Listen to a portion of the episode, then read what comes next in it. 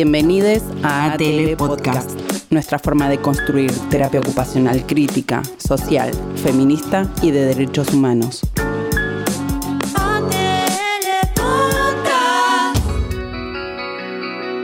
Experiencias de ATL Podcast. Contamos experiencias de trabajo desde terapia ocupacional en distintos campos de acción y territorios. Indagamos sobre nuestra variada caja de herramientas desde donde pensamos cómo construir interdisciplina e intersectorialidad y cómo utilizar protocolos de ministerios, guías de atención y normativas. Prácticas situadas durante la pandemia por COVID-19. Terapias ocupacionales desde el sur y para el sur. Parte 2. En el episodio anterior tuvimos el relato de colegas de Brasil y de Argentina y en este vamos a escuchar desde Chile a Mónica Palacios y desde Uruguay a Mariel Espinoglio. Continuamos pensando sobre cómo se vieron afectados los dispositivos de atención psicosocial y cuáles fueron las estrategias implementadas desde terapia ocupacional y cómo se adecuaron a cada territorio durante estos dos años de pandemia. Mónica Palacios Tolbet es profesora asistente de la carrera de terapia ocupacional de la Facultad de Ciencias Médicas de la Universidad de Santiago de Chile. Es jefa de la carrera de terapia ocupacional y encargada del área de investigación de la carrera. Es magíster en psicología social comunitaria y doctora en salud, bienestar y calidad de vida. El trabajo de Mónica se desarrolla en la población Los Nogales y La Palma, que es un barrio histórico de Santiago de Chile, el cual sufrió mucha represión durante los años de dictadura y que durante el siglo XX fue uno de los barrios que mayor cantidad de migración interna recibió. Actualmente recibe migración de otros países, especialmente migración venezolana, haitiana y de Colombia en menor cantidad. Mónica desde el año 2018 participa en el desarrollo de diferentes actividades en el barrio Los Nogales. Por aquella época y a partir del problema del manejo de los espacios públicos de la zona, inicia junto a otros el proyecto Basura, cual se orientó a abordar el problema de los microbasurales, aspecto que los vecinos identificaban como punto de afectación a su calidad de vida y cotidianeidad. Avanzando en el trabajo con los vecinos de la zona, el proyecto Basura se transforma en el proyecto Cuido mi barrio, el cual se consolida en el 2020 a partir del financiamiento que logran a través del Fondo BIME, el cual es un programa de fomento de actividades vinculadas con el medio ambiente. Cuido mi barrio es llevado adelante hasta la actualidad por Mónica Palacios en la coordinación, una docente de ingeniería ambiental y estudiantes de ambas carreras. Hemos desarrollado varias actividades que tienen que ver con el rol como terapeuta ocupacionales que contribuye conjunto con, ingeniería ambiental a mejorar de alguna manera o tratar al menos eh, de tomar conciencia sobre las condiciones de vida, la calidad de vida, eh, las condiciones de malestar también eh, que se generan a partir del sentimiento de abandono del Estado que tiene la comunidad que habita ese territorio.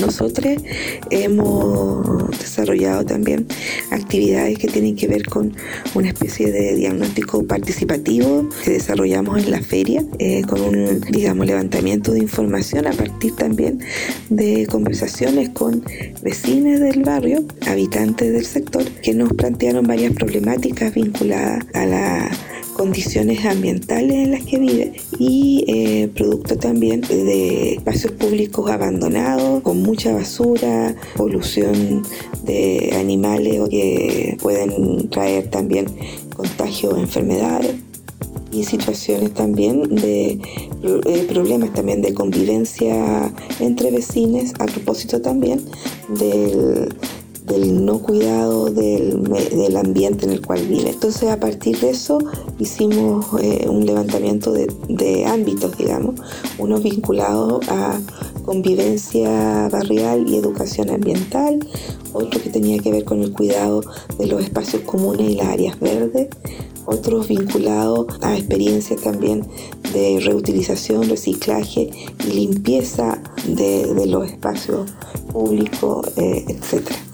Entonces con ese levantamiento de información hicimos un cabildo que resultó muy interesante porque pudimos localizar y pudimos como generar eh, junto con organizaciones, con eh, vecinos que pudieron también opinar y compartir también en un espacio muy rico de, de convivencia estas ideas. A partir de estas ideas entonces se construyó la continuidad del proyecto, eh, ganamos un segundo eh, fondo BINE y actualmente estamos desarrollando el proyecto, eh, diría, en este contexto de pandemia, que no ha sido nada fácil. Mónica nos cuenta cómo pudieron trabajar con el proyecto Cuido mi barrio durante la pandemia por COVID-19.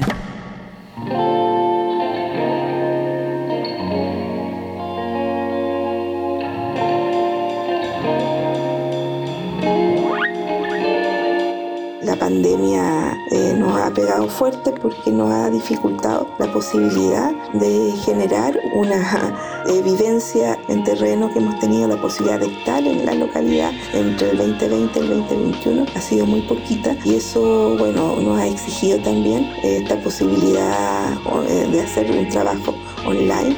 Y a pesar de todo se ha desarrollado así.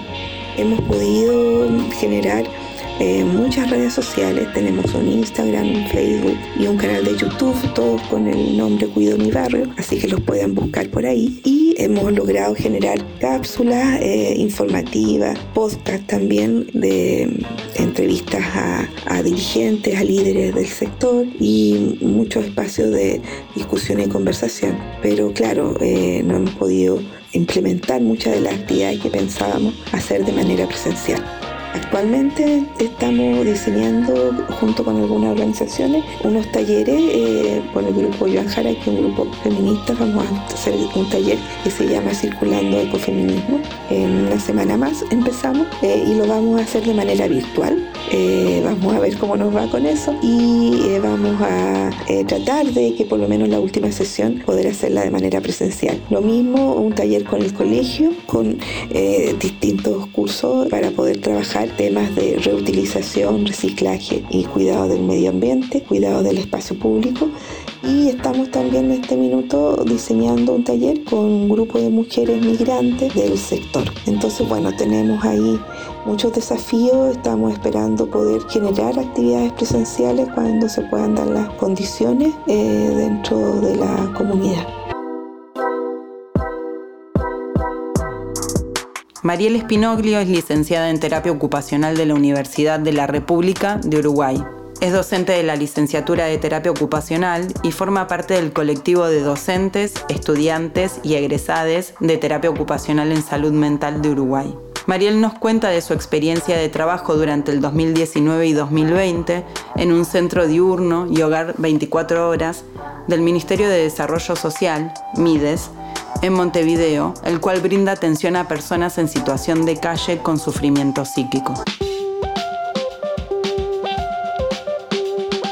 Este dispositivo se enmarca dentro de los programas del Ministerio de Desarrollo Social destinados a personas en situación de calle.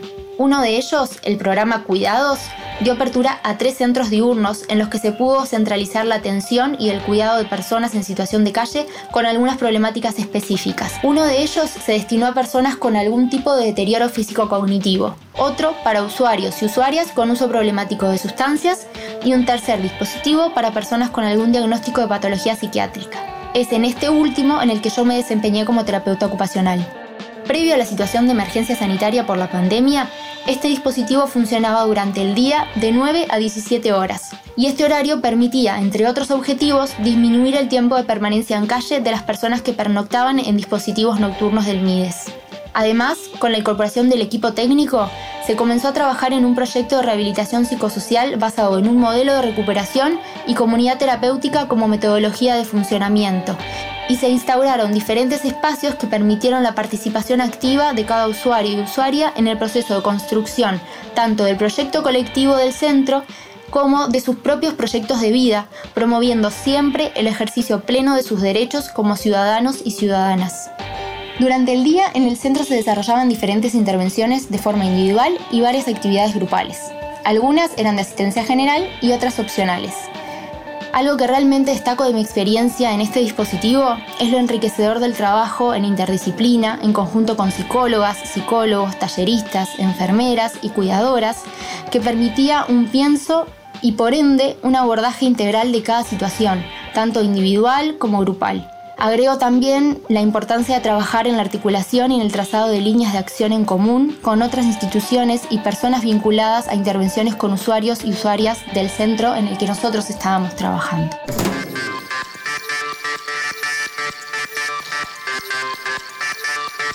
Mariel cuenta cómo afectó la pandemia al cotidiano del dispositivo a partir de las políticas del programa del Ministerio de Desarrollo Social, cuyo objetivo fue disminuir la circulación de las personas para evitar la propagación del virus. Además nos comenta qué estrategias nuevas surgieron.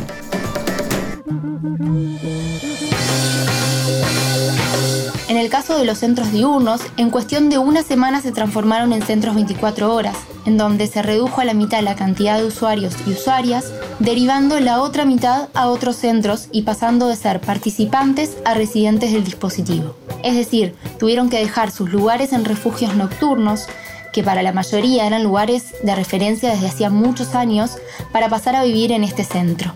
Si bien el residir en un solo lugar da cierta estabilidad, Frente a las disposiciones bastante estructuradas que acompañaban estos cambios, la primera reacción de las personas fue desde el sentimiento de pérdida de libertades, ya que, a modo de ejemplo, desde un primer momento no se les consultó si querían y quiénes querían pasar a esta nueva modalidad.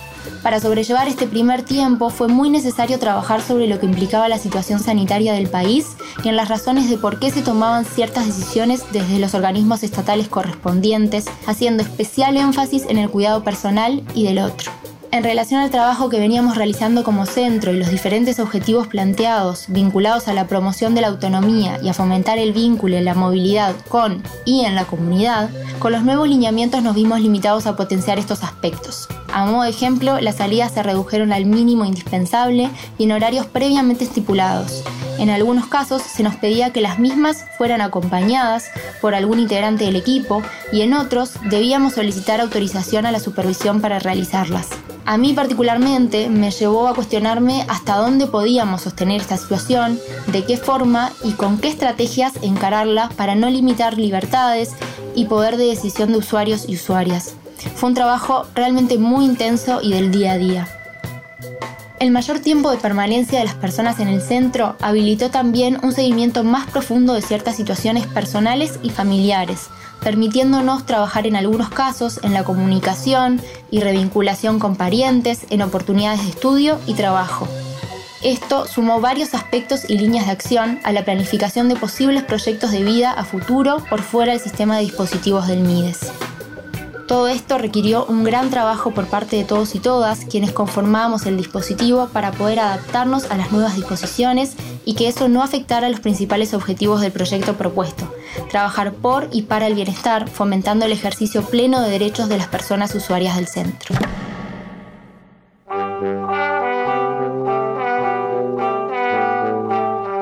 Ambas colegas hablaron de la importancia de trabajar con la esfera de los cuidados de la salud y salud ambiental. Así nos comparten el modo de sostener los derechos ciudadanos de población históricamente vulnerada, adecuándose a los contextos dinámicos, sobre todo a raíz de la pandemia por COVID-19.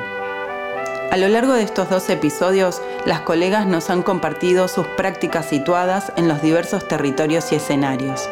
Por medio de sus relatos pudimos observar la construcción dinámica que hacen de las identidades de la terapia ocupacional latinoamericana desde el sur.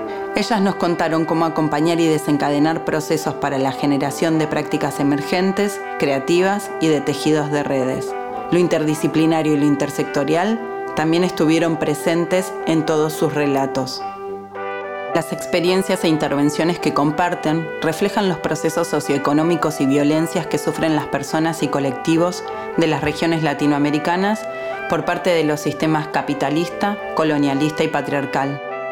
En su quehacer nos permiten apreciar los movimientos de resistencia y el rol fundamental del Estado en las políticas de salud pública como marco donde desplegar prácticas que garanticen derechos. Una terapia ocupacional crítica, decolonial y feminista se vuelve fundamental para construir haceres colectivos y lazos sociales.